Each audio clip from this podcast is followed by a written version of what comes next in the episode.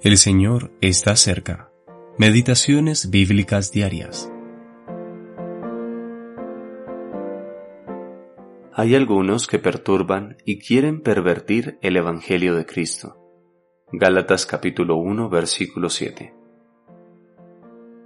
Perturbar al pueblo de Dios. En los tiempos del apóstol Pablo había falsos maestros en Galacia que estaban tratando de pervertir las buenas nuevas. Lo estaban intentando, pero no habían tenido éxito.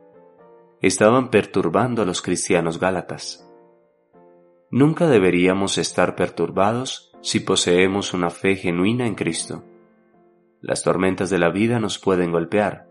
Los siervos del enemigo pueden presentar sus falsas enseñanzas pero a pesar de todo eso, si nuestros ojos están fijos en Cristo, nunca seremos perturbados. Perturbar al pueblo de Dios es algo terrible. Los creyentes son como un rebaño de ovejas que se alimenta en los buenos pastos de la palabra de Dios.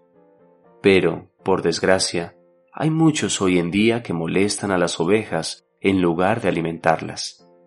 Hay algunos que aparentan ser buenos pastores del rebaño de Dios y con frecuencia predican la ley, como los falsos maestros en Galacia, en lugar de alimentar a las ovejas con la verdadera gracia de Dios.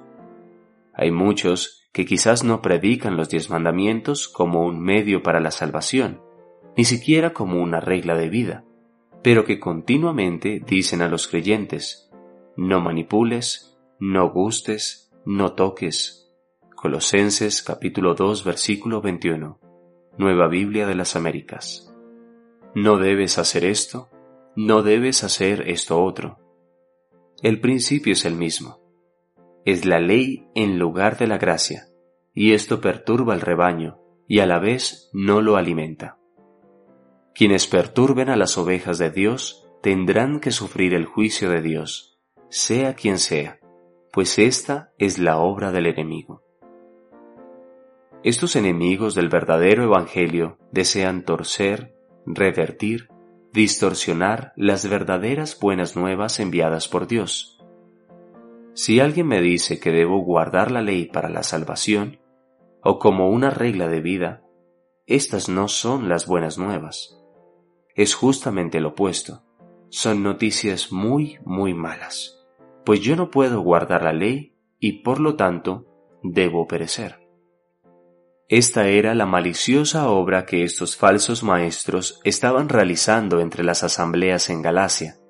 Estaban pervirtiendo las buenas nuevas, es decir, el Evangelio. G. C.